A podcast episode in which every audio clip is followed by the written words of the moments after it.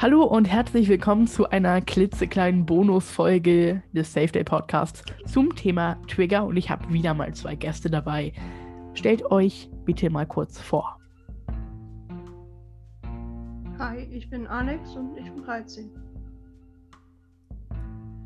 Hm, Hi, ich bin Kim und ähm, ich bin im Safety Team. Cool.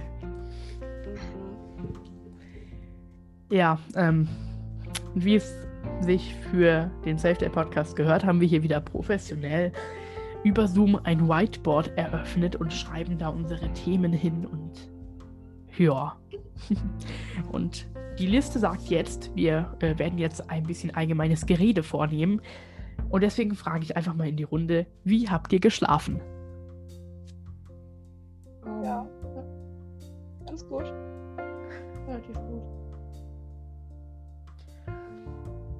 Ja, und du? Wunderschön, danke für die Rückfrage. Hm, Ich habe äh, ich habe geschlafen. Mehr ist zu dem Zustand nicht zu sagen. Wow. Ja, würde ich auch einfach mal so behaupten. Ja, Ich hatte halt einen relativ traumlosen Schlaf. ich hatte eher einen schlaflosen Schlaf. Ich habe kaum geschlafen, aber ich habe geschlafen. Das ist viel. Wow. Ja, also ich schlafe grundsätzlich so circa drei bis fünf Stunden. Heute waren es, glaube ich, ein, zwei Stunden, aber reicht vollkommen. Also durchschnittlich, wenn ich mir einen Wecker stelle, schlafe ich siebeneinhalb Stunden, weil ich dann am wachsten bin, aber meistens schlafe ich einfach den ganzen Tag über immer mal Ja. ein bisschen. Geht natürlich auch einfach den ganzen Tag über schlafen. Meist einfach so. Fünf bis vier Stunden. Und ich sehe gerade hier im Zoom-Meeting hat, hat jemand die Kamera angemacht, es bemerkt und die Kamera schnell wieder ausgemacht.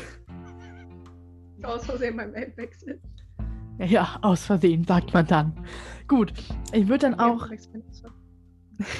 Ich würde dann auch zu Punkt 3 direkt übergehen. Wie definiert man eigentlich einen Trigger? Und in der Psychologie sp sprechen, sprechen wir bei einem Trigger von einer Art, von einem Art Schlüsselreiz.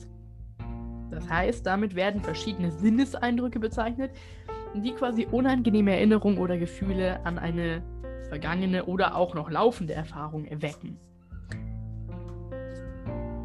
Ja, das, so ist das, ne? Und äh, Ja, und ähm, beim Trigger ähm, reagiert der Körper meistens mit Schweißaus Schweißausbrüchen, Herzbeschwerden und erhöhter Pulsfreq Pulsfrequenz. Aber auch mit anderen Sachen, die aber nicht so verbreitet sind. das ist richtig. Äh, vielleicht ganz kurz zum Verständnis, warum wir immer so lange Pausen lassen. Also wir haben hier so eine Liste gemacht, wer was sagt, aber wir haben uns nicht abgesprochen, wann wer was sagt. Das heißt, wir müssen das jetzt auf gut Glück machen. Ja, In der Hoffnung, dass keiner dem anderen reinredet. richtig. Genau. So, ähm, ich würde dann weitermachen mit Punkt 4, was Trigger sein können. Und zwar, ähm, Trigger können sein bestimmte Orte. Das heißt, wenn es zum Beispiel traumatisiert ist, an einem Ort, wurde an einem Ort, genau, dann kann dieser Ort auch ein Trigger sein. Bestimmte Gerüche, Geräusche, aber auch Zeitpunkte und Daten, zum Beispiel Todestage von Personen, frühere Krankheiten, Erscheinungsmerkmale, naja, und, und sowas ähnliches. Ja. Mr. Pfeil, Sie sind dran. Sorry. Beim Trigger fühlt es sich meistens für die Person, die halt jetzt bald den Trigger hat, halt so an, als wenn das Ereignis, wodurch sie getriggert wird, nochmal passiert. Das nennt man dann halt Flashback. Richtig.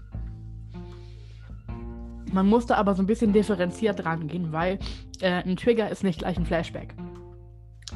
Ähm, ja, ähm, Trigger, also ein Schlüsselreiz kann zwar unangenehme Erinnerungen und Gefühle auslösen, muss aber nicht sofort ähm, das Gefühl auslösen, dass das Ereignis noch einmal passiert.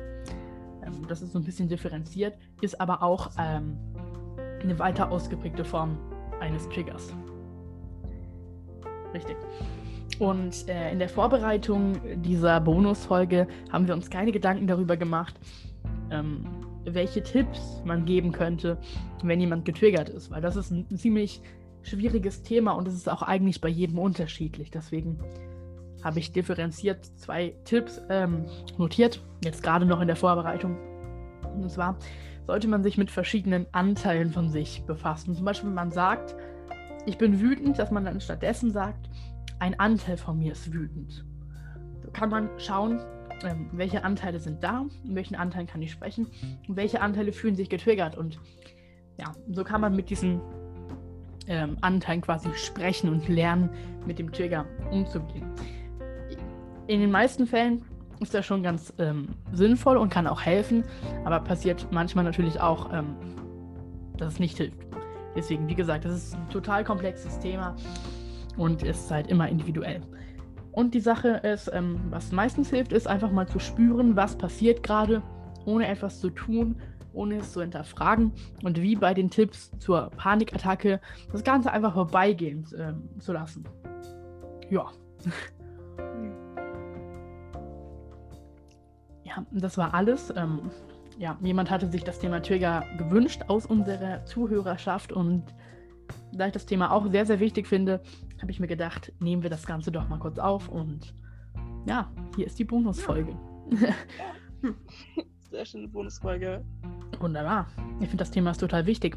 Mm, und ihr könnt euch, äh, ihr könnt euch auch, genau, ihr könnt uns auch Sprachnachrichten schicken äh, über den Link, der jetzt nicht zu Spotify oder ähnlichem führt. So, der Standardlink.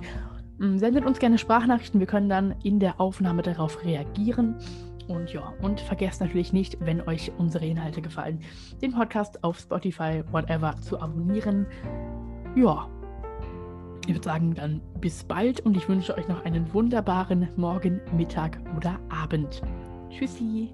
Ja, schönen Tag noch oder morgen oder Mittag oder Abend. Wo man sagt. Jo, ciao.